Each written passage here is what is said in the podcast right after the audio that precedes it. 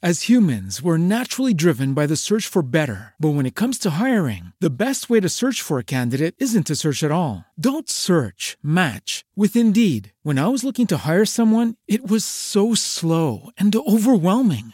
I wish I had used Indeed. If you need to hire, you need Indeed. Indeed is your matching and hiring platform with over 350 million global monthly visitors, according to Indeed data, and a matching engine that helps you find quality candidates fast. Ditch the busy work. Use Indeed for scheduling, screening, and messaging so you can connect with candidates faster. And Indeed doesn't just help you hire faster. 93% of employers agree Indeed delivers the highest quality matches compared to other job sites, according to a recent Indeed survey. And listeners of this show will get a $75 sponsored job credit to get your jobs more visibility at Indeed.com slash podcast. That's Indeed.com slash podcast. Terms and conditions apply.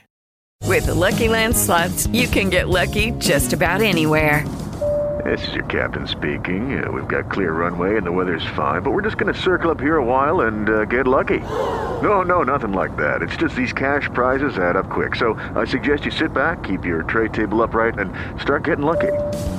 Play for free at LuckyLandSlots.com. Are you feeling lucky? No purchase necessary. Void where prohibited by law. 18 plus terms and conditions apply. See website for details. Naciónpodcast.com te da la bienvenida y te agradece haber elegido este podcast. Buenos días, Madre Esfera. Dirige y presenta Mónica de la Fuente. Buenos días, Madre Esfera. Buenos días, Madre Buenos días, Madre Esfera. Hola amigos, bienvenidos un día más al podcast de la comunidad de Madre Esfera. Hoy volvemos en versión diferida después de todos estos días que hemos tenido de feria eh, del libro, de charlas madresféricas. Bajamos el ritmo, recuperamos nuestros programas un poco más pausados. Con, con un poquito más de calma y lo hacemos de la mano de María Lázaro. Buenos días María, ¿cómo estás? Hola, muy buenas, Mónica. Pues encantada de estar ahí con vosotros. Que vaya, vaya, vaya la semana pasada, ¿eh? Vaya trabajé. Es uno detrás de otro. horas y horas ahí de audio y de, de- de- de entrevistas que, eh, bueno, ahí quedan para, para, toda, para que la gente las escuche cuando quieran y que espero que lo hagan porque realmente pudimos hablar con un montón de gente de la comunidad. Pero vamos recuperando nuestro, pues eso, nuestro café. Nos sentamos lentamente y charlamos, en concreto con María, que es profesional del marketing. ¿Llevas cuántos años llevas trabajando en el marketing digital? Pues desde el 98. Mucho, No sé. muchos años. El otro día me preguntaban, ¿tú siempre te has querido dedicar al entorno digital? Y decía, bueno, verás, es que yo cuando tuve que plantearme a qué me dedicaba, el entorno digital como que no era, no existía tanto, ¿eh? O sea, claro, si alguien te hubiera dicho hace 20 años, vas a estar llevando redes sociales haciendo dinámicas, tal, pues a lo mejor no, no. No, que, que no existían. Claro. Como existen ahora. Entonces no, no, no, no es, no, no- había sido un boom tan, tan grande que no tienes que ir a- adaptándote, pero no, no hay una forma de decir, no, yo quiero ahora, dentro de 20 años, dedicarme a tal. Uf, a saberse, en 20 años, ¿qué es lo que tenemos, no? Es, es verdad. Y, y dedicándote durante todo este tiempo, ahora eh, nos traes, bueno, pues este redes sociales y menores, este libro que acaba de salir hace nada. O sea, mm, creo que hace eh, a principios de octubre lo presentaste en Espacio Fundación Telefónica. El 8 de octubre. El El, 8 8 de octubre se presentó en, en Espacio Fundación Telefónica. Sí, sí, tiene nada, tres semanitas, de, tres, cuatro semanas de vida, muy poco. Y se nota en el interior porque está súper actualizado con los datos, incluso mencionando hasta la pandemia, que es como ese, ese momento en el que, uy, este libro ya está hecho después de la pandemia. es como, mm, Sí, sí, es que yo creo que, que, o sea, coincidió también, estaba con ello cuando la pandemia del confinamiento y ha sido tan, un, un cambio tan brutal en el consumo también digital, tanto de los adultos como de los menores, la necesidad de las empresas adaptarse al comercio electrónico, ha sido todo tan, nos ha cambiado todo tanto, ¿no?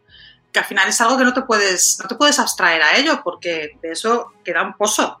muy fuerte, que, que, que, supone un antes y un después, ¿no? O sea que, sí, sí, sí. Dije, esto lo, que quede claro, que estamos ya en esto metidos y que no sabemos cómo vamos a salir.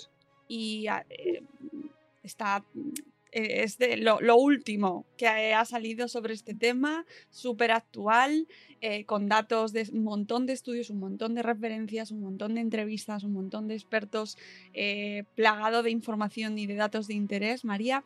Y quiero que me cuentes lo primero, cómo surge este redes sociales y menores que la gente puede encontrar en eh, la editorial Anaya, en esta serie que tienen dedicada al marketing, al mundo SEO, donde también está nuestra amiga Clara Ávila, por cierto, también con un libro maravilloso. Cuéntanos cómo surge este proyecto? Pues mira, em, como te hablábamos antes, yo llevo muchos años en el, en el entorno del, marketing digital, en el entorno online, y además eh, soy profesora de cursos de posgrado de marketing, con lo cual ahí me encuentro con, estudiantes pues, de 25, 30 años, ¿no? que quieren aprender. Soy también madre de dos adolescentes, que, que, desde pequeñas las he visto como las he acompañado en el proceso, ¿no? Y entonces en todo este tiempo reconozco que me he encontrado, por un lado, con, padres que están eh, desesperados porque no, saben cómo orientar a, sus hijos ¿no? En, cómo utilizar los móviles, las redes sociales, Internet, pero que sin embargo se niegan a abrirse un perfil en una red social. A padres también que con dos años les dan el iPad al niño, al bebé, para que se entretenga mientras estamos comiendo, mientras no sé qué, y luego cuando tienen ya 6, 7, 8 años se quejan porque no hay forma de quitarle el dispositivo, ¿no? Te encuentras a, niños que con 9, 10 años tienen acceso a móvil, se abren perfiles en redes sociales y con estudiantes de posgrado de 25 o 30 años que te llegan a clase para aprender marketing digital y para trabajarse su marca personal, porque son conscientes de que para encontrar trabajo es muy necesario, pero no saben cómo hacerlo o, lo que es peor, empiezan a ser entonces conscientes de que tienen una huella digital que se han creado antes, que es muy difícil borrar y que con esa es con la que van a tener que enfrentarse a un mercado laboral en el que los expertos de recursos humanos buscan, te buscan en redes sociales saber cómo estás, ¿no? Y en todo este lío, pues tienes a profesores que se tienen que enfrentar con temas de ciberacoso en el colegio, tienes a padres que están compartiendo fotos de sus hijos desde que son pequeños o incluso desde, desde que están incluso ecografías, ¿no? Y que luego cuando los niños empiezan a crecer y empiezan a acceder a redes sociales, les dicen aquello de, ten cuidado con qué publicas, ¿no? Y dice, que te cuidado yo, pero mira todo lo que publicaste tú antes de mí, ¿no? Y mm, para poner un poco orden en todo eso y, una reflexión, ¿no? Porque hablamos también mucho de los riesgos que tiene Internet, las redes sociales, los móviles, y hablamos muy poco también, sin embargo, de las oportunidades que tiene para niños y adolescentes en términos de inspiración, de creatividad, para buscar información, lo importante que es ahora mismo que nos estamos informando todos, lo poquito o lo mucho que nos informamos, cada vez más a través de redes sociales, porque la gente ya no compra el periódico en papel, los periódicos digitales están poniendo pasarelas de pago, no vemos la televisión, salvo que sea bajo demanda, y entonces nuestra vía de información también, y también para los adolescentes, es lo que reciben por WhatsApp, lo que reciben por Instagram, y no somos conscientes los adultos, y mucho menos los adolescentes, cómo se está configurando un marco mental que, que no es el que necesariamente es. ¿No? O sea, cómo funcionan los algoritmos, cómo funciona la desinformación. O sea, son muchas cosas que, yo creo que es importante em, reflexionar sobre ello, aportar por un lado datos, por eso lo que tú dices, muchos estudios, porque yo creo que los datos es lo que te dan también y los estudios un contexto empírico, que no es solo de, no es que yo creo que, no, es que esto es así, ¿vale? Pero además, que tú lo has mencionado antes, entrevistas con expertos, ¿no? Quería no solo que fuese mi visión, sino, oye, ¿qué dicen sociólogos, pediatras, psicólogos? ¿Qué dice la policía?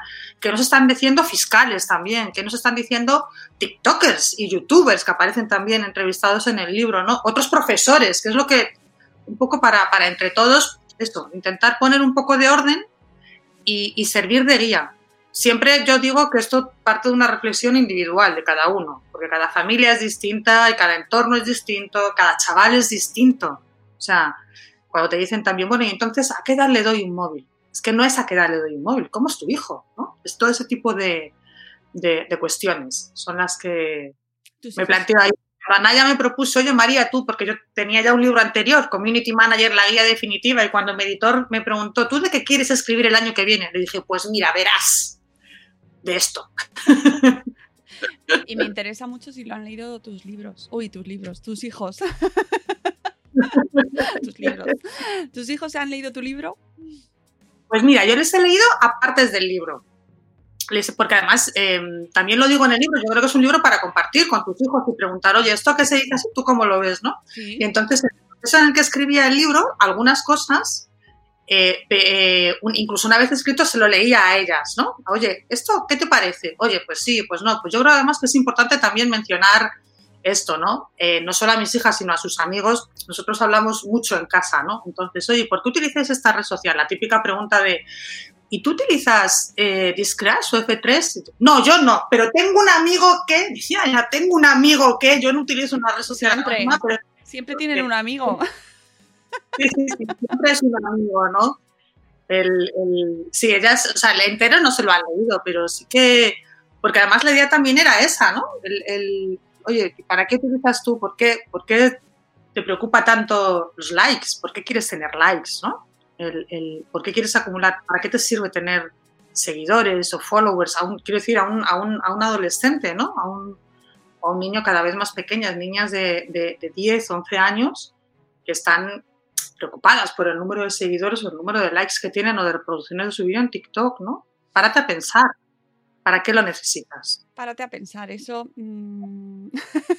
Esa frase, María, quizás nos valdría para todos, ¿no? Eh, siempre, párate a pensar que no, que, no lo hacemos, pero precisamente en la tecnología parece que nos sobrepasa, especialmente a los padres. Eh, me da esa sensación, ¿no? Como que va tan rápido y esto de la pandemia lo ha agilizado, lo ha acelerado de una manera enorme, ¿no? Nos ha mm, empujado a todos a, estar eh, online, digitales, accesibles. Y tengo la sensación y por mi entorno de que de, cada vez veo más familias sobrepasadas por la tecnología, de que no saben cómo manejarla con respecto a sus hijos, ¿no? Están dejando el, de tomar la iniciativa. Pues lo importante, un primer punto lo que tú dices, no, no, no dejar de ser tú quien tome la iniciativa, o sea, tenemos que ser nosotros quienes decidamos qué relación queremos tener la tecnología y no la tecnología qué relación quiere tener con nosotros. Incluso en cosas que podrían ser relativamente sencillas. Quiero decir, por ejemplo, quita las notificaciones del teléfono móvil. ¿Para qué necesitas que sea el teléfono móvil y que cada dos por tres te esté recordando que tienes que cogerlo a ver qué está ocurriendo? Ya lo cogerás tú cuando decidas ver qué es lo que ha ocurrido. ¿Vale? No tienes por qué estar todo el rato eh, eh, eh, pendiente de, de eso. O pautas, porque en eso también los padres, sobre todo cuando son más pequeños, los padres somos el referente de los niños. O sea, lo que ven que nosotros hacemos es lo que ellos van a hacer. Luego muchas veces pretendemos explicarles qué hacer o qué no hacer cuando llegan a la adolescencia porque nos da miedo de a ver qué están viendo, qué están... Y, cuando son adolescentes a ti ya no te hacen ni caso, quiero decir. O sea, no, pretendas educarles cuando ya son adolescentes porque lo que no hayas hecho antes has llegado tarde, ¿no? Entonces, cuestiones como, como dedicarte espacios porque la tecnología no es mala, pero tienes que ser tú quien decida dedicarte espacios a desconectar y hacer otras cosas. No desconectar por desconectar, que también a veces nos ocurre a, los, a, los, a, los, a nosotros mismos y a nosotros cuando les decimos a nuestros hijos, deja el móvil, deja internet, deja taxi, pero dejo qué. Busquemos alternativas también para nosotros mismos, ¿no? Ahora no quiero estar conectado porque voy a disfrutar de hacer estas otras cosas, ¿no? recuperemos la conversación, pero la conversación significa que cuando estamos comiendo, cuando estamos cenando, que no, haya pantallas, que, pero que no haya pantallas incluida la televisión. Si es que este, este problema de, la, del, que la tecnología nos sobrepasa o las pantallas nos sobrepasan, ya lo hemos vivido, lo que pasa es que cada vez es mayor y más exponencial porque tenemos más dispositivos, más oportunidades de conexión, más necesidades de conectarnos, según también a qué se dedique cada uno, ¿no? Pero ya lo vimos con la televisión, quiero decir, cuando empezaron las televisiones y, parecía que te ponías delante de la pantalla ¿sabes? o sea, ya ha existido antes. Es un paso más exponencial, pero, pero, pero por esta etapa son etapas por las que hemos ido pasando. Yo creo que también cuando lo pones un poco en contexto, quizás es cuando también eres más consciente de eso, ¿no? Entonces, tenemos que ser nosotros quienes decidamos cuándo queremos estar conectados, para qué queremos estar conectados, qué provecho le vamos a sacar a esa, a esa conexión y también cuándo no queremos estar conectados y para qué no queremos estar conectados, ¿no? Esa, esa combinación. Eh, tu libro es una guía práctica, así se subtitula, y, está realmente está pensado como tal y eh, ¿para quién está recomendado? Es decir, es un libro para padres que no tienen, que dicen, mira, tengo que ponerme al día ya porque mm, me va, me va a pasar el tren por encima. O necesitan, necesitan saber algo previamente de tecnología, nada. Mira, yo creo, yo, o por lo menos mi intención ha sido eh, que sea para, que valga para padres que no tienen ni idea de tecnología, quiero decir, que nunca han visto lo que es una cuenta de Instagram, que no saben lo que es un Dropbox, ¿vale? Y que no saben lo que es un gestor de contraseñas, no tienen por qué saberlo, ¿vale? Em, hasta, hasta padres que, que incluso trabajan en ello, pero a lo mejor están tan inmersos que no han sido capaces de abstraerse y ver el otro punto, ¿vale? El punto de vista de como padre y como, y como educador de mis hijos. Y también incluyo ahí, por eso digo que está pensado tanto para quien ya sabe como para quien no, los abuelos, o sea, la gente más mayor, que también, que también son al final quienes cuando son más pequeños están con los niños y son con los que muchas veces se desbordan muchísimo, ¿sabes? Ellos no tienen la obligación de, educar al, niño o a la niña, no tienen la educación, la obligación de si el chaval dice me quiero abrir un perfil, ellos no son quienes están obligados a enseñarle cómo se configura, ¿no? Pero sí que entiendan el, por qué está moviéndose allí cómo, y cómo y, por qué está ahí su, su, nieto y por qué se relacionan a través de redes sociales y por qué el WhatsApp está, está para, para que ellos a su vez puedan entender mejor, o sea, cuando entiendes mejor el mundo de la persona con la que te estás relacionando, entiendes también mejor por qué y cómo se comporta, ¿no? Y también en un momento dado tiene un capítulo también dedicado a, la utilización de las redes sociales en el aula, que recopila también experiencias de profesores que están de forma activa utilizando las redes sociales eh, dentro de lo que es el currículo educativo, para enseñar matemáticas, para enseñar literatura, para enseñar historia, ¿no? Que son un poco el ver distintas aplicaciones que, que puede tener todo esto. O sea, que en general, padres, docentes, tengas o no tengas idea, porque algo yo creo de verdad que ahí vas a encontrar. Mm. Eh, realmente está, eh, está plagado de información. ¿Cómo aconsejas leerlo, el libro? Es decir, todo seguido, ir capítulo buscando por temas que te interesen en un momento dado, tenerlo como, bueno, pues irlo cogiendo según vayan surgiendo los temas de interés. ¿Cómo nos aconsejas manejarlo? Pues yo te recomendaría leerlo por temas, ¿sabes? No, no de principio a fin, no hace, no hace falta, porque además cada uno cada, o sea, cada niño, cada familia, cada adolescente puede estar en una circunstancia distinta. Entonces no, no tiene sentido leértelo de principio a fin. Eh, mejor por temas y además tampoco le hace falta que sea de un tirón. Por ejemplo, te puedes encontrar en la duda de ¿debo instalar un control parental uh. en el iPad? el tema del control parental. ¿Debo instalar un control parental? ¿Qué tipos de control parental está? ¿Y qué me, qué me aporta, qué no me aporta? ¿Qué ventajas, qué inconvenientes tiene? Yo, como siempre digo, luego tú tomas la decisión, ¿no? O a lo mejor resulta que me puedo encontrar, pues que lo que me está preocupando es que, mi hijo eh, no, entienda bien cómo funcionan los algoritmos y que se crea que sabe de todo y que sabe de lo último y no entienda que en realidad lo que está viendo a través de la pantalla es lo que el algoritmo ha decidido mostrarle. O que no sea consciente de cuánta información está compartiendo en redes sociales y que sea necesario explicarle, oye, mira, es que todo lo que publicas, dices, haces, incluso aunque creas que lo estás publicando en un perfil privado, que lo estás mandando a un grupo de WhatsApp privado, eh, esto se puede guardar, se puede republicar, eh, es además información que el algoritmo acumula de ti, que no pasa nada, simplemente es que seas consciente. Si no, o sea, lo importante es que sepamos lo que estamos haciendo y que tú sepas lo que, lo que estás haciendo, ¿no? O nos podemos encontrar con, con, con chavales que tenemos la duda de, o, la sospecha de que está practicando sexting bueno, pues a lo mejor encuentras ahí pautas para, porque es muy difícil efectivamente que le convenzas de que no practique sexting si ya lo está haciendo, pero oye, si lo vas a hacer, sé consciente de los riesgos que tiene porque es arriesgado y mira, toma estas precauciones, por lo menos, ¿vale? Por lo menos toma estas precauciones, ya que estás en, en, ello, ¿no? O nos puede entrar la duda de, bueno, vale, pues yo quiero empezar a, a, que mis hijos, vale, me han dicho que habrá un perfil en TikTok, pero además de bailes, esto, ¿cómo puedo yo enseñarles a que les saquen partido a, a qué tipo de cuentas seguir, qué, qué, tipo de cosas puedo hacer de inspiración para que, para que aprendan cómo utilizarlo de una buena manera, ¿no?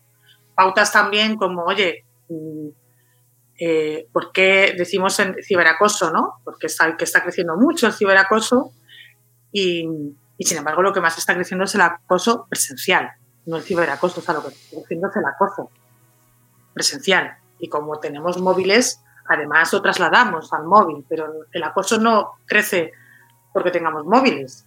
El acoso crece porque crece el acoso presencial, porque los niños se creen que tienen derecho a acosar y a, y a, y a menospreciar y a pisotear al otro, ¿no? Pues ese tipo de reflexiones también yo creo que es importante que las, que las tengamos en cuenta. Por eso yo creo que es un libro para bucear en él e ir viendo lo que te puede, lo que te puede interesar más o menos en función de, de tu propia situación familiar y, de, y, del, y del, chaval o chavala con la que te estés encontrando. Eh, sí, además nos das un montón de información práctica, un montón. María, has hecho un trabajo de investigación en cada red fantástico. Yo había redes que no conocía, no tenía la suerte de conocerlas. y, y, sobre todo... Eh, aspectos que muchas veces ni nos fijamos, ¿no? Dónde se, dónde se configuran las cuentas, cómo configurar la privacidad, esto es lo que tienes que tener en cuenta. O sea, está muy bien estructurado para especialmente padres, madres que tenemos poco tiempo, que vamos ahí al grano. Mm, tengo que hacer la cena, tengo 10 minutos. No.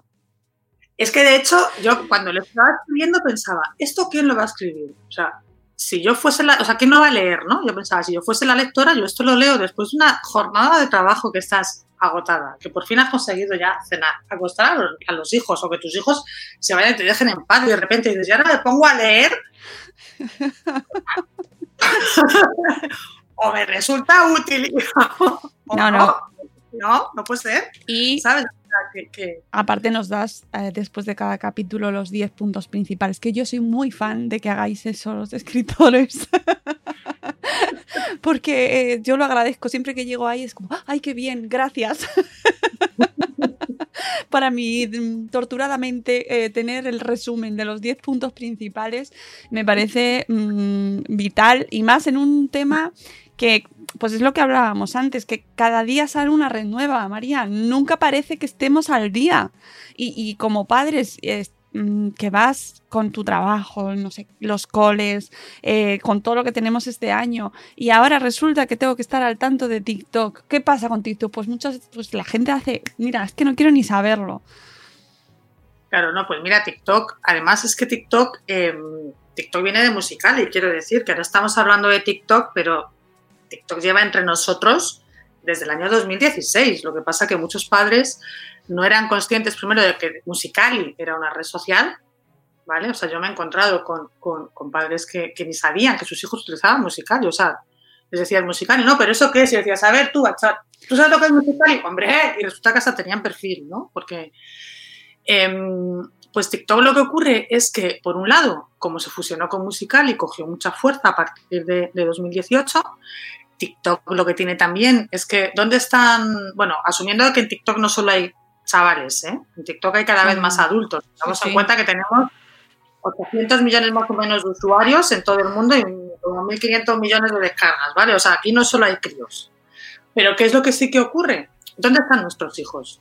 Nuestros hijos están en la red social en la que no estén nuestros padres. Cuando los padres entraron en Facebook, los chavales entraron en Instagram. Cuando los adultos han entrado a Mansalva en Instagram, los chavales han ido a TikTok. O sea, pero, pero, y porque además es una forma distinta, son pautas distintas de, de comportarte, ¿no? Ahí donde en Instagram es todo mucho más cuidado, el postureo, el tengo a mí la luz, cómo me vaya, no sé cuántos, tal, incluso para los adolescentes, esta foto de el mundo mágico de los mundos de Yuppie, en TikTok puedo hacer lo que me dé la gana. Y además no está, no solo no está mal visto, sino que, que, es, lo que es lo que mola, ¿no? En TikTok es donde nadie me va a juzgar por lo que, por lo que haga y cómo lo haga, y donde me, me lo paso bien, me divierto. Tengo muchas formas también para, para expresarme, efectos que le puedo poner, insisto, no solo bailes, ¿no? Sino hay, hay que ver cómo, cómo se está utilizando la opción de los duetos para hacer, para hacer diálogos o para hacer cosas juntos y dramatizaciones, ¿no? A veces, y, y, o sea, cosas muy creativas realmente que, que, están haciendo los, tanto los adultos como los, los menos adultos, ¿no? En TikTok. Y lo que ocurre es eso, que por un lado está pegado un boom muy, muy, muy fuerte y por otro lado es donde están yendo aquellos que no quieren estar donde están sus padres. Verás, cuando los padres entren a mansalva en TikTok, pues se irán. se irán a la siguiente que surja, que entonces volveremos tendremos que meternos otra vez ahí a, a conocer eh, en qué consiste, ¿no? qué peligros tiene, porque es lo primero que nos interesa saber a los padres. ¿Qué puede pasar aquí? ¿No? Que, y, y, por ejemplo, precisamente con TikTok hemos dedicado el, un podcast hace poco con Pablo Duchemont, que es profesor, que es canario y que está haciendo una labor maravillosa eh, de divulgación en Twitter y eh, exponiendo, porque además él es perito informático, y exponiendo sí. los problemas, problemazos que tiene TikTok. Que eso, claro, es lo que más nos preocupa a los padres a ver, TikTok y yo te diría también además por extensión a cualquier red social, ¿vale? Lo que pasa es que TikTok es cierto que tenemos esto del tema de los datos, la protección, eh, el, etcétera, ¿no? Para mí, el, el, yo creo que una de las principales cosas que debemos pensar cuando, cuando nuestros hijos en un perfil en una red social, por supuesto, como decíamos antes, cómo está configurado ese perfil, ¿vale? Si es privado, si es público, quién puede comentar, quién puede mandar mensajes directos, ¿vale? Para, para, asegurarnos, sobre todo cuando son más pequeños, además de explicarles que no pueden entrar en contacto con alguien a quien no conozcan, poner las medidas, ¿no? O sea, que no conozcan en el mundo off offline, poner las medidas para ello.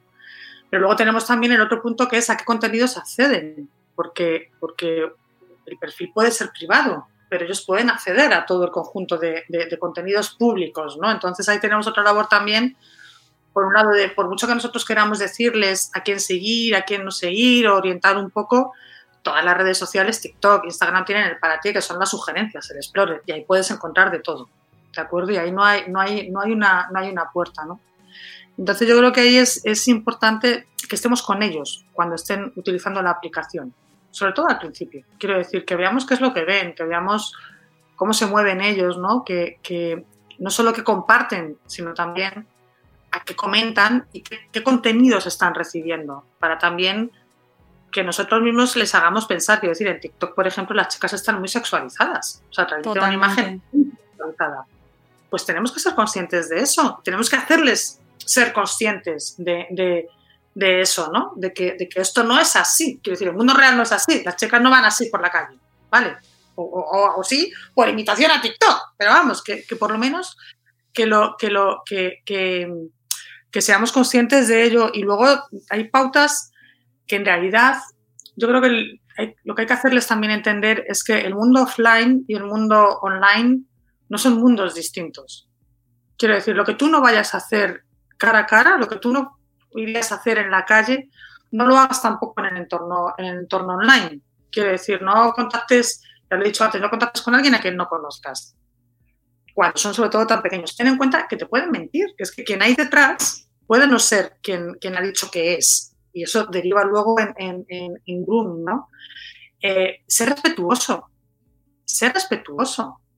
No, cuando comentes, cuando hagas algo, eh, sea amable. O sea, no tienes derecho a insultar a nadie, no tienes derecho a despreciar en un comentario que tú le pongas en un post, en un vídeo a nadie, por mucho que te creas que como es detrás de una pantalla, porque, porque esos insultos, esas malas formas duelen igual eh, no, no, no seas, ahora, está, ahora, estamos hablando de TikTok, pero por ejemplo en WhatsApp, ¿no? O sea, no pretendas que, que, que, cuando estás mandando un mensaje te tengan que conectar, que contestar en ese momento, porque es que las conversaciones no son así. Uf.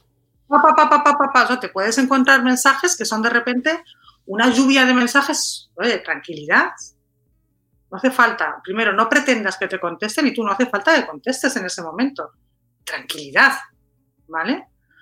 Eh, estamos en un, en un, en un grupo privado, por ejemplo, de los de, los de TikTok o en Instagram o en WhatsApp, me da lo mismo y de repente empiezan a registrarse de estos mensajes que te llegan 200 mensajes por minuto porque uno se enzarza, se enzarza al otro y empieza tal, eh, para, o sea, no, no, no, intervengas en ese momento, sobre todo si va dirigido a ti, es mejor dejarlo a un lado y ya vemos luego qué es lo que, qué es lo que hay, ¿no? Y sobre todo, decirles que pidan ayuda hasta que entiendan que pueden pedir ayuda. No solo que pueden, sino que deben pedir ayuda. Cuando, cuando se encuentren con un, con un problema, con algo que no les ha gustado, que te pueden pedir ayuda y que tú les vas a ayudar y que no les vas a echar la culpa.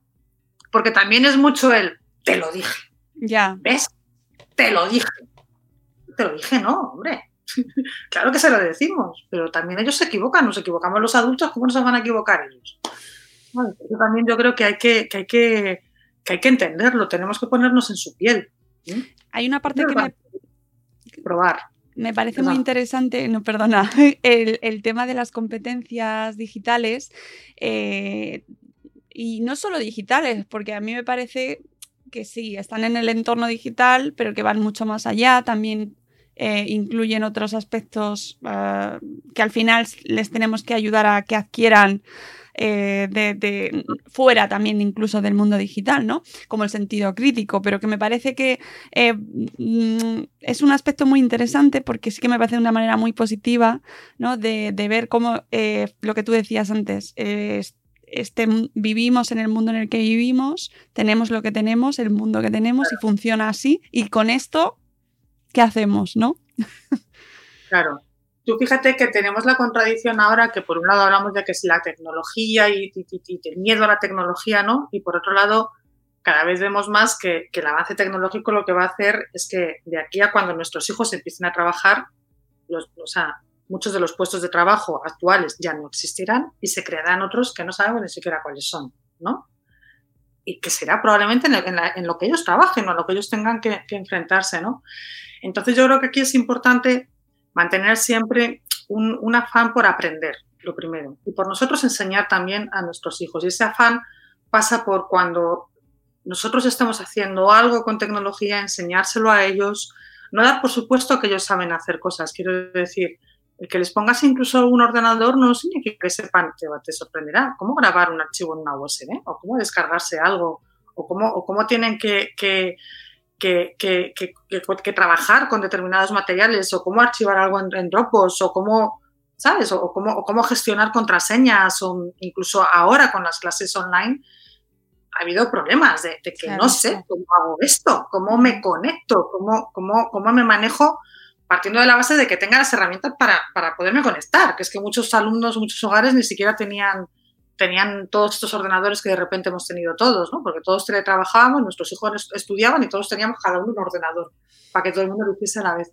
Entonces yo creo que ahí es importante que, que vayamos siempre dando pequeños pasos, ¿no? Incluso nosotros mismos. Si nosotros vamos a comprar algo online, enseñémosle porque es importante tener en cuenta dónde estás comprando, la URL, para asegurarte de que esa URL, que, o sea, cosas básicas para saber que no estás yendo a una URL falsa porque luego ese tipo de URLs son las que le van a llegar a tu hijo por WhatsApp para, para que haga clic y para a partir de ahí meterle un troyano en el, en, el, en el dispositivo. O sea, en cuanto antes aprendan a identificar determinadas cosas, más fácil será que, estén prevenidos cuando, cuando, lo, cuando lo reciban, ¿no?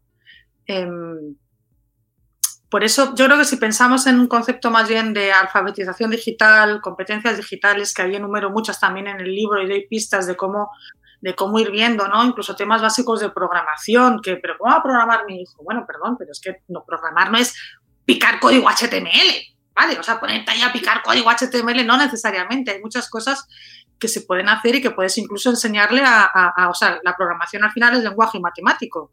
Puedes hacer pequeños juegos online. Si le gustan los videojuegos a tu hijo, pues enseñarle a programar sus pequeños videojuegos. Mira, mira qué bien, ¿sabes? Porque eso implicará que él tendrá que pensar en qué quiero hacer, cómo lo quiero hacer, qué historia va a haber detrás, cómo lo voy a estructurar. o sea, es todo un proceso de pensamiento que es una forma de aprovechar ese, ese, ¿te gusta esto? Pues mira, vamos a canalizarlo así. Y buscar siempre vías alternativas. Sí, y mm, aparte de las competencias digitales y que, y que efectivamente em, a mí me, sobre todo de, estas competencias digitales y de, y de, ese, de ese capítulo y de, todo, de todas estas competencias que hay un montón y que me parecen fundamentales hoy en día, cómo em, mantenemos al individuo en el centro, que no, es decir, porque hoy en día la tecnología tiene tanto peso Mm. que a veces eh, damos por sentado que la tecnología va a funcionar sola. ¿no? Y que va a suplir, a compensar y hacer el trabajo por nosotros. Es verdad que nos lo aligera, pero no lo hace por nosotros. ¿Cómo, em, ¿cómo ponemos al individuo en el centro? ¿No? ¿Cómo, ¿Cómo, devolvemos? Y en este caso, por ejemplo, lo hemos visto perfectamente en la pandemia, en la educación online. Eh, todo, muchos tenían dispositivos electrónicos, pero no suplía la labor, de, la labor del docente. No, no, no, no, de, ninguna de las maneras. Yo creo que si pensamos, yo creo que hay que partir de la base de que la tecnología es un medio para conseguir algo, no es un fin en sí mismo. O sea, no, no por tener un ordenador sabes utilizarlo, no por tener un móvil lo sabes usar, no por abrir una cuenta en, en la última aplicación la sabes utilizar, no, es un medio para conseguir algo. Entonces lo que tenemos que pensar es qué es lo que queremos conseguir y en qué nos puede ayudar. Y también ser conscientes de en qué cosas nunca nos va a suplir. Y para eso es cómo lo utilizamos cada uno de nosotros. Y en el caso de los hijos, de nuestros hijos, ¿para qué lo están utilizando ellos? ¿Vale? Y luego yo recomendaría de verdad eh, tener una curiosidad infinita. Nosotros mismos, los adultos. Tenemos que tener una curiosidad infinita y tenemos que tener ganas también de aprender. Porque esto, como decíamos antes, va a estar siempre cambiando. Entonces, tenemos que querer experimentar nosotros, para nosotros poder decidir qué hacemos con la, con la tecnología. Habrá avances que no nos interesen, porque no nos aportan nada, pero nada de nada. Entonces es, ¿qué te aporta a ti? No lo utilices porque es lo último del mercado, porque es lo último que ha salido, sino realmente te aporta alguna utilidad. Y si no, no es necesario, es que no, no, hace falta, ¿sabes? Lo que sí es necesario es que sepas que, sepas que, estás, que está ahí y que sepas cómo funciona para que seas tú quien decida si lo descartas o si lo aplicas. Eso yo creo que sí. Porque si no, además, como esto cada vez, como decíamos antes, hay más, hay más, llega un momento en que te desborda. Total. Y que no, y que ya te has perdido tanto por el camino que cuando quieres encontrar la senda ya no ves nada, solo ves un bosque tremendo con muchos árboles y no sabes por dónde ir, ¿no? Entonces yo creo eso, de que se trata de ir haciendo camino y, estar pendiente y ver lo que hay. Yo como antes decías, todas esas redes sociales, ¿no? Yo me he abierto perfil en todas, todas las redes sociales anónimas, en todas me he abierto perfil. Porque creo que es importante que sepamos cómo funcionan y qué es lo que se mueve ahí dentro, ¿no? Si tú entras, por ejemplo, en, en, en, Instagram a ver perfiles de adolescentes, te puedes encontrar perfiles de adolescentes que tienen su cuenta de Instagram privada y que tienen puesta como URL su cuenta de, F3 o de AskFM para que la gente le haga preguntas anónimas. O sea, quiero decir, es una contradicción. Tengo mi cuenta de Instagram privada y esta la tengo abierta, ¿no? Pues oye, ábrete tú una cuenta. Entra y entiende lo que hay por ahí. ¿Vale? Y a continuación háblalo con tu hijo. Y probablemente llegues a la conclusión de que no merece la pena esa red social. Pero entonces, ¿por qué la está utilizando tu hijo? Porque esa es la pregunta. ¿Por qué la está utilizando? ¿Sabes? Volvemos a lo de antes, pon eso, efectivamente, a la persona en el centro y hace una conversación. O a lo mejor resulta que se la abrió en un momento dado por curiosidad y que es que ni la está utilizando. Pues enséñale a cerrarla. No elimines simplemente la aplicación del móvil. No vale por eliminar la aplicación. Dile que la cierre. Sí, además ahí mencionas un libro que yo, eh, a mí me gustó mucho, el de Jason, Jason Lanier, 10 eh, motivos para cerrar las redes sociales inmediatamente, o una cosa así, es un título largo. Que por cierto, este hombre sale en el documental que quería comentarte, a ver que me contaras tu opinión sobre el documental que tanto, de tanto se ha hablado, de las redes sociales, el dilema de las redes de Netflix. Sí. ¿Cómo lo has visto? Pues mira, yo creo que ese, ese documental es útil para poner el foco en algo que quizás no, no, había mucha gente que no era suficientemente consciente, ¿sabes? Entonces es importante en el sentido de que ha puesto el foco, ha, empezado, ha hecho que la gente piense sobre, sobre, sobre esta cuestión, sobre los algoritmos, sobre la privacidad, sobre los condicionamientos, ¿vale? Que nos, que nos hace, que, en el que nos hace caer la tecnología y cómo, y cómo nos, nos marca los comportamientos. Y en ese sentido creo que es importante el, el, el documental. Pero creo también que, claro, eh, esto es un docudrama. Ah, bueno, sí. La parte del drama. Claro, es una mezcla, no, porque es un género que se llama así, docu, docudrama, o sea, se llama, no, no, es un documental, es que no es un documental, es un, es un docudrama, porque tiene una parte dramatizada, ¿no? Entonces, eh, claro, es un documental que, un docudrama que para que para que se vea además y genere audiencia a su vez, porque no olvidemos que esto lo está emitiendo Netflix, que es una plataforma tecnológica que también tiene algoritmos y que, y que identifica sí. qué ves, qué no ves, y en función de eso, o sea, quiere decir se recomienda. que se distribuye, también es una plataforma tecnológica que tiene sus algoritmos, ¿no?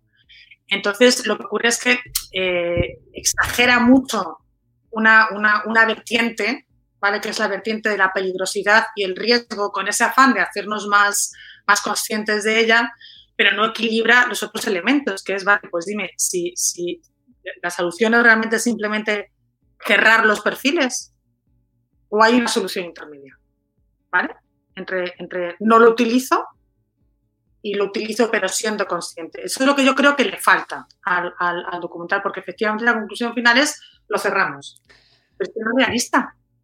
Es que no es, no es, no es realista, quiero decir, no, no, es realista pretender que eso sea así. Ahora, es importante que sepamos efectivamente cómo funcionan las plataformas de redes sociales que son bases de datos. O sea, no son las redes sociales, no son los mundos de Yuppie en los que nos relacionamos, o no son solo eso, son bases de datos personales que utilizan nuestros datos para vendernos publicidad. Pero es que son empresas, que la, las redes sociales son empresas que cotizan en bolsa, que tienen empleados, que pagan nóminas, que facturan dinero y que generan beneficios, porque si no generasen beneficios, cerrarían y dejarían de existir. ¿Vale? No son ONGs. Entonces, esto que tenemos también que entender nosotros, tanto los adultos como los niños, y, y ser conscientes, por lo tanto, de qué datos les damos, qué publicidad y por qué nos la están mostrando, por qué lo que buscan las redes sociales efectivamente es que pasemos la mayor parte del tiempo posible dentro de ellas, porque a mayor tiempo de consumo, mayores posibilidades de ofrecernos anuncios y de que ellos generen esos ingresos que generan como empresas, ¿no? O sea, es, es, es el modelo de negocio. Pero es que ahí estás tú para decidir cuánto tiempo quieres estar. Es que volvemos a lo de antes, tienes que ser tú quien tome el control. Y a veces es tan sencillo, fíjate, como comprobar el tiempo de uso del móvil, cuánto tiempo está utilizando cada aplicación. Y decir, hoy va, y yo que pensaba haber ido a no sé dónde, o haber hecho no sé qué, y llevo aquí. Sí, eso puede pasar.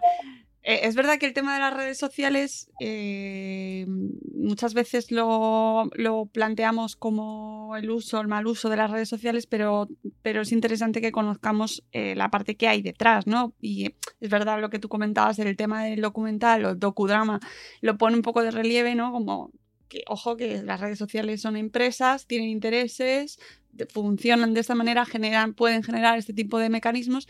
Y yo recomiendo a la gente que además escuche el programa que hicimos con Marcelino Madrigal, eh, porque existen además, es decir, las redes sociales no son entidades neutras que además trabajan eh, eh, perfectamente y no se les va a escapar nada. Y si ocurre algo peligroso, las redes sociales van a estar ahí dándolo, dándolo todo a nuestro favor.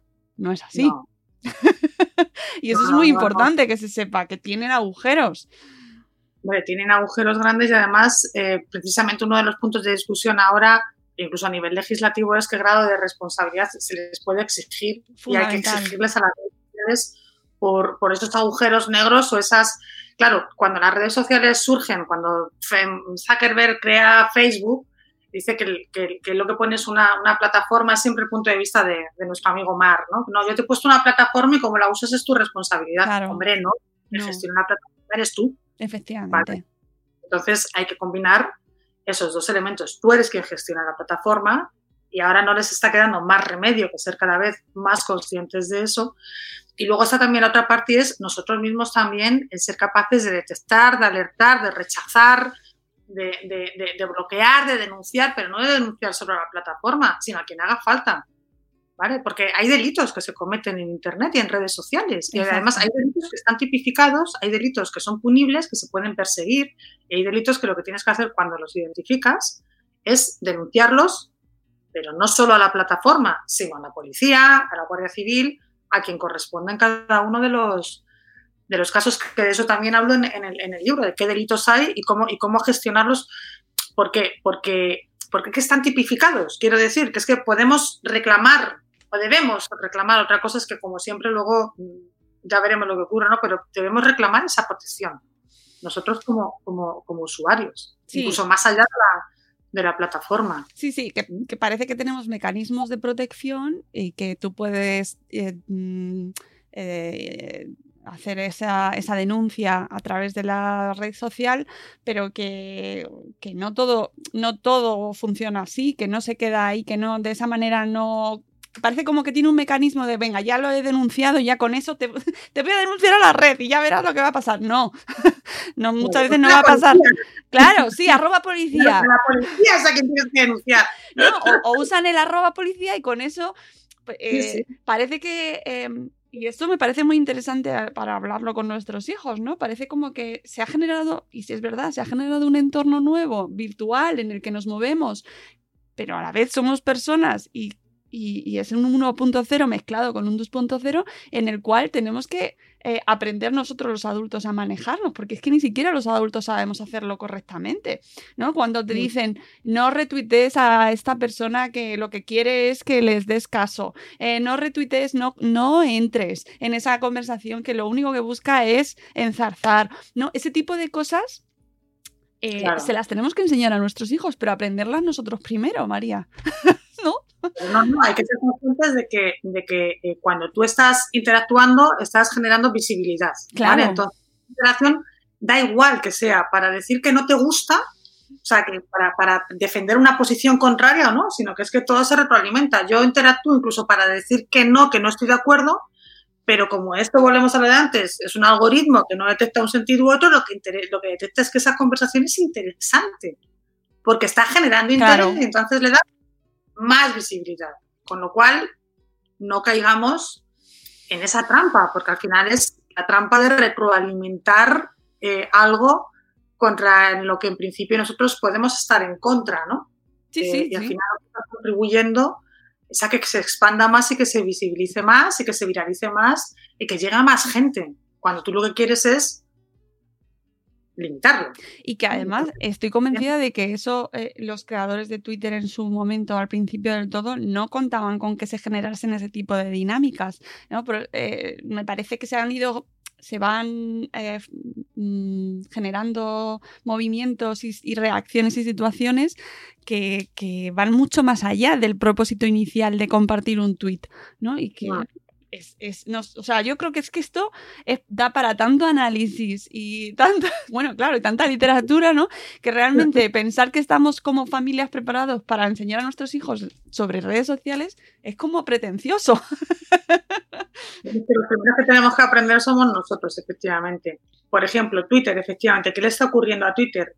Pues a Twitter lo que le está ocurriendo es que está alimentando mucho la polarización, los extremismos. ¿Y por qué? Porque por lo que decíamos antes, por lo que como lo que más visibilidad tiene es aquello que más interacción genera en uno u otro sentido, al final lo que más se ve son las cosas que se llevan a un extremo, porque lo que más interacción y más reacciones siempre te genera va a ser aquello que o amas o que odias. Los puntos intermedios, la, la reflexión reposada se acaba perdiendo, porque acabas alimentando más el, eso, el amor o el odio a algo y además enfrentados eh, muchas veces, ¿no? Entonces, pero forma parte también de nosotros como personas, el, saber encontrar eh, el, punto, medio en la reflexión, en el que ni todo es blanco ni todo es negro.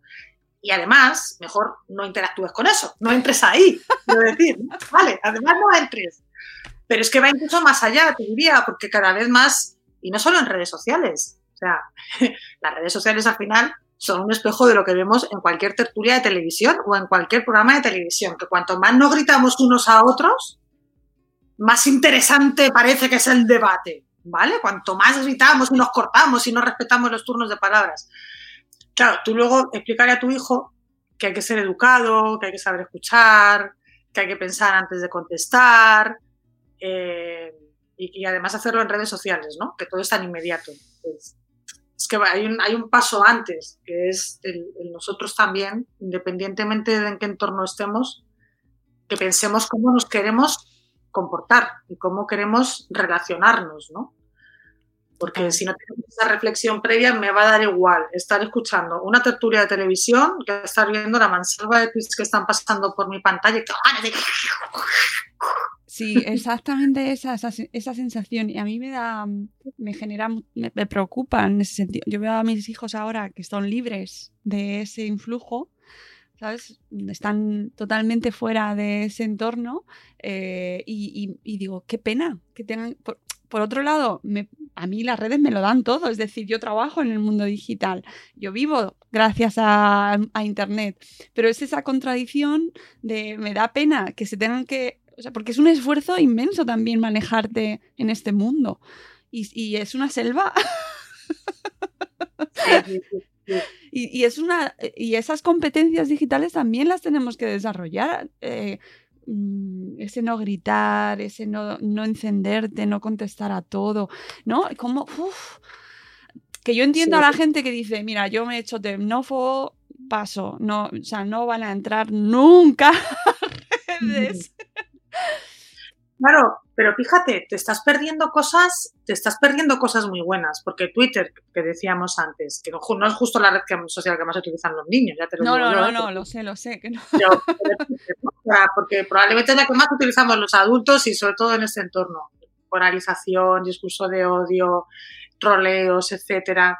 Pero en Twitter tienes eh, las listas de Twitter en las que tú te organizas por temáticas a quién sigues y, qué contenidos, de qué quieres estar informado y te lo organizas por tus listas y por tus temas y en lugar de entrar en esa marabunta de ver qué es lo que es TT, bueno, que entramos a ver qué es TT, vale, bien, ¿se ha, muerto hoy Sabina? No, vale, me voy a... Pobre. Sabina TT, ¿qué le ha pasado? No se ha muerto. Pero luego es que Twitter es una fuente de información inagotable si te lo sabes organizar. Y te lo puedes organizar por listas, que es una herramienta que existe. Y te puedes organizar tú a quién sigues y a quién no sigues y ni siquiera hace falta que la gente que las tengas en las listas sea la gente a la que sigues. Es que ni siquiera hace falta, los tienes en tu lista bien organizadito y lo ves. Puedes decidir también eso, el, decidir con, con quién te relacionas y aportar tú en una conversación. Y a mí hay veces que o sea, hay, una, hay formas sencillísimas de, parar una, discusión, ¿vale? Es decir, simplemente, podemos no estar de acuerdo. Y ya está. Y si el, otro te sigue machacando, tú ya lo has contestado una vez. Si es que no hace falta que le contestes más. Y es que además, podemos no estar de acuerdo. Y no hace falta que te intente convencer, ni que tú me convencer a mí. Tú ya me has dicho lo que piensas, ya te he dicho lo que pienso yo, no pasa nada, podemos no estar de acuerdo. ¿Vale? Mientras nos respetemos y cada uno explica por qué, por qué piensa como es, ¿no? Entonces, saberte salir de, esa discusión y de cualquier otra discusión también en el, en el, en el mundo offline también. Sí.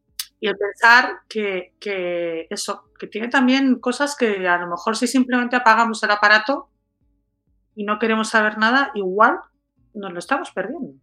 Igual estamos perdiendo la oportunidad de acceder a fuentes de información en Twitter de primera mano. Los propios periodistas y los, medios de comunicación, cada vez más, su principal fuente de información es Twitter. Ya no, ya no hace falta entrevistar a Trump para saber qué es lo que piensa. ¿Vale? Te vas a su perfil, ves todos los exámenes que suelta, que no hace falta que estés de acuerdo, pero ya sabes por dónde va. ¿Sabes? Ese tipo de, cosas. Que no te filtren la información, pero que no te la filtre el algoritmo tampoco. Que ojo, ¿vale? Puedes ver tú y aprender. Ahí, yo he aprendido muchísimo en Twitter de muchísima gente, de muchísimas cuentas. Eh, se puede aprender eh, muchísimo, ampliar mundos, pero tienes que ser tú quien decida qué uso le vas a dar a eso. Y si el uso que decides es que lo apagas, bueno, también es válido te estás perdiendo una parte. Ya está, no pasa nada. Bueno, puedes apagar para leer un libro, por ejemplo, que es una maravilla. Porque leer, leer y, y tener las redes encendidas no es buena idea, amigos. Hay que eh, dedicar, eso, eso sí que, mira, y yo eh, de verdad, eso sí que quiero mm, eh, abogar por ello, porque a mí misma, y lo he notado, he tenido, el año pasado tuve que volver a estudiar, bueno, quise volver a estudiar y me costó horrores, María, horrores volver a concentrarme, horrores. Acostumbrada a trabajar eh, en este mundo digital que tienes ocho cosas a la vez, que estás escribiendo un email y estás escuchando el podcast y estás pensando en vas a escribir no sé qué, el siguiente, contestando Twitter y te saltan las notificaciones. Eh, concentrarnos para mí es la verdadera tarea pendiente de este momento y enseñar a nuestros hijos a que eh, no se desconcentren, no se, o sea, que no pierdan la concentración con, el mundo digital o con, o con un pájaro, ¿no? Que vuele, pero que está tan, está tan lleno de estímulos que, que a mí me parece el, reto máximo. Sí, sí, pero eso fíjate, hay una forma que no es sencilla, pero hay, hay una metodología para eso. O sea, empieza una tarea, acábala. Y cuando la acabes, te, puedes despistar un rato, que a todos nos encanta, y luego no, claro, quiero decir, tampoco hay que estar aquí sufriendo con la concentración, ¿vale? Pero piensa que quieres empezar, que quieres acabar, cuando lo acabes, despístate todo lo que te dé la gana, entras en Twitter, entras en mira con mensaje de WhatsApp, no sé cuántos, porque eres tú quien ha decidido hacerlo, porque has desactivado las notificaciones y no ha sido al revés, y a continuación inicia la siguiente tarea y, y, y acábala. Y si no la acabas, que sea porque estás cansado, porque no te ha apetecido, porque lo que sea, ¿sabes? Pero ser también nosotros conscientes de qué dedicamos a qué. Y, el reto de, el reto de la atención. Esto Gregorio Luri lo decía en su último libro, que eh, la atención es el verdadero valor que tenemos hoy en día y por el que luchan eh, las empresas por, por tenerlo, ¿no? La atención, nuestra atención. Claro, pero porque nuestro bien más escaso es el tiempo. Es que el tiempo es finito, quiero decir. El día tiene 24 horas. Necesitas X horas para dormir. o sea, es, el, es lo más preciado que tenemos nosotros. El tiempo y cómo y para qué lo gestionamos y a qué lo dedicamos. María, eh, para ir cerrando la entrevista y dejar a nuestros oyentes con las ganas de hacerse con, con esta guía práctica, ¿cuál crees que es eh, el primer pensamiento o la primera acción que tenemos que tener en cuenta para sentarnos y decir, eh, hay que afrontar el tema de la tecnología en familia y con nuestros hijos. Ya llega, ya llega ese momento. pues mira, la tecnología es algo que está ahí y que, que va a ser muy difícil que nos, que nos podamos abstraer de ella. Entonces, lo que es más importante es saber cómo queremos utilizarla y cómo utilizarla bien y de forma positiva y de forma responsable, porque, porque se puede conseguir y se puede hacer y a veces es cierto que puede generar ansiedad y estrés cuando no sabes si lo estás haciendo bien, si estás enseñando bien o mal, ¿no? Pero es un proceso por el que hay que pasar y sobre todo porque lo que nosotros no enseñemos a nuestros hijos lo van a querer aprender ellos solos y quizás sea peor. ¿Vale? Entonces es mejor que seamos nosotros quienes intentemos educarles y no solo en el uso del cacharro, sino en los valores, en el por qué y el para qué, en los valores, que es una fase previa. No se trata solo de saber cómo enciendo, cómo la apago, cómo lo configuro, sino algo anterior y que es lo que enlaza el mundo digital con el mundo offline y lo que nos construye como personas a nosotros en cualquier entorno en el que, en el que nos movamos. Y una, te ha quedado fenomenal. Y una cosa que no quiero que se nos quede fuera, porque la hemos comentado fuera del programa, el tema del regalo del móvil. Eh, mm, está llegando la tecnología en ocasiones, en momentos en los cuales quizás no lo teníamos preparado, quizás no era nuestra idea o quizás ha sido demasiado pronto y no lo sabíamos, ¿vale? Eh, este tema del regalo del móvil. A ver, yo creo que el móvil no puede ser un regalo. El móvil ni, es un regalo, ni puede ser un premio por algo, ni es tampoco un castigo que yo utilizo por, por algo, ¿vale? O sea, tenemos que ser conscientes de que es un dispositivo que no tienes, o sea, que no existe el- el- un, un derecho digital a que yo cuando cumplo una determinada edad tengo que tener un móvil con conexión, ¿sabes? O sea, No pasa nada si no lo tienen. claro, no pasa nada. Y además, si yo decido dártelo, ¿vale? Que sepas que es una decisión mía, no tuya, ¿vale? Y que esto tiene que tener unas normas de uso que tenemos que pactar entre todos, o sea, yo con mi pareja primero y luego con, con, con mi hijo, y que nos tenemos que comprometer a cumplir porque el móvil no es tuyo, no es tuyo. No, primero, porque quien lo ha pagado soy yo, porque la línea de la wifi lo pago yo, y porque además no, no, no, es algo que yo te doy, que te dejo, pero, pero no es un regalo tampoco. Y que con el móvil se pueden hacer muchas cosas. O sea, el móvil no es solo un instrumento de ocio, o no debería ser percibido solamente como el instrumento de ocio con el que me lo paso bien, ¿no? Sino que otras cosas podemos hacer con el, con el móvil y para que otras cosas el móvil no es el principal instrumento que debemos utilizar. ¿vale? Sí. Podemos hacer muchas cosas sin el móvil. y que no nos sintamos presionados eh, como padres a dar el móvil a nuestros hijos a un determinado momento porque toca, porque se están regalando en la comunión los móviles. Y, No, no, no, es que no hay, no hay, no hay, no hay, no hay una edad para, para tengo que empezar a tener un, un móvil y porque el resto lo tiene. No, no, porque además, mira, puedes utilizar el mío. Utiliza el mío. ¿Para qué? No, no, es que yo necesito el mío, pero ¿para qué necesitas tu móvil? Si yo he vivido sin móvil toda mi vida, ¿sabes? Hasta hace, hasta hace, hasta hace nada, ¿no? sí, eso Mejor ese, ese uso compartido primero para que entienda además que el móvil no es algo suyo que- y, que, y que- y que no, no, no es autónomo en ese, en ese uso. Ujú. Bueno, eso yo quiero cerrar ahí con ese mensaje porque, madre mía, Además, se acercan las navidades, cuando no son las comuniones, son las navidades. Es una lucha. no, no, por favor, no, no, o sea, no, hay otra multitud, mu- muchísimas cosas que se pueden regalar que conllevan menos responsabilidades y menos riesgos y que no, no, no quita que hablemos con ellos de tecnología porque la tecnología está en muchísimos sitios, en muchísimos sitios, desde el Chromecast que utilizamos para ver vídeos y canales de YouTube en la tele, a Alexa, por ejemplo, o otro tipo de, de- de- de dispositivos, ¿no? O sea, que no Mm. sea el móvil ahí, pues que, y por favor, relax con este tema. María, muchísimas gracias. Me ha encantado charlar contigo, da para muchísimo, muchísimo. Y, y solo recomendar a nuestros oyentes que han llegado hasta aquí, maravillosos, que os hagáis con esta guía práctica, redes sociales y menores, y que vamos a sortear un ejemplar, eh, si no me equivoco, María. Gracias a eh, la editorial Anaya, vamos a sortear un ejemplar y pondremos, estad atentos porque al publicar este programa eh, compartiremos con vosotros la dinámica del concurso para que, nada, muy sencillito, para compartir en redes, para que nos digáis por qué queréis esta guía, que nos contéis, a ver qué está, qué está pasando en casa. Queremos leeros.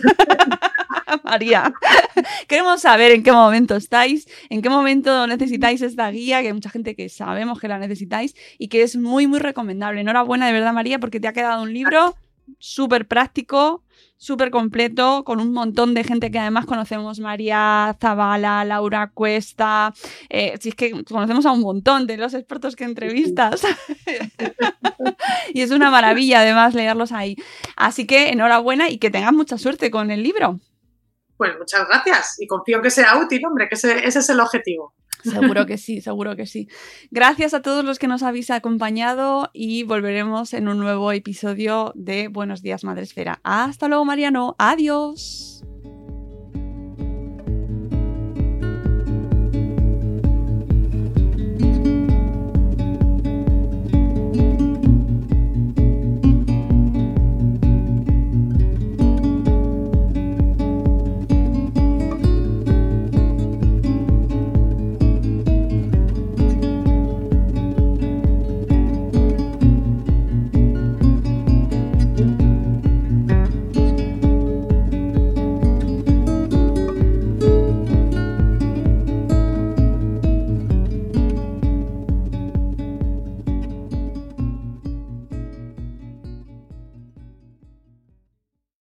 With Lucky Land slots, you can get lucky just about anywhere.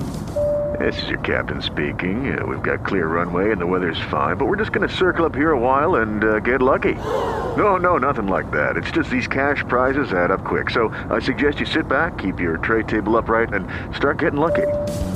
Play for free at LuckyLandSlots.com. Are you feeling lucky? No purchase necessary. Void where prohibited by law. 18 plus terms and conditions apply. See website for details.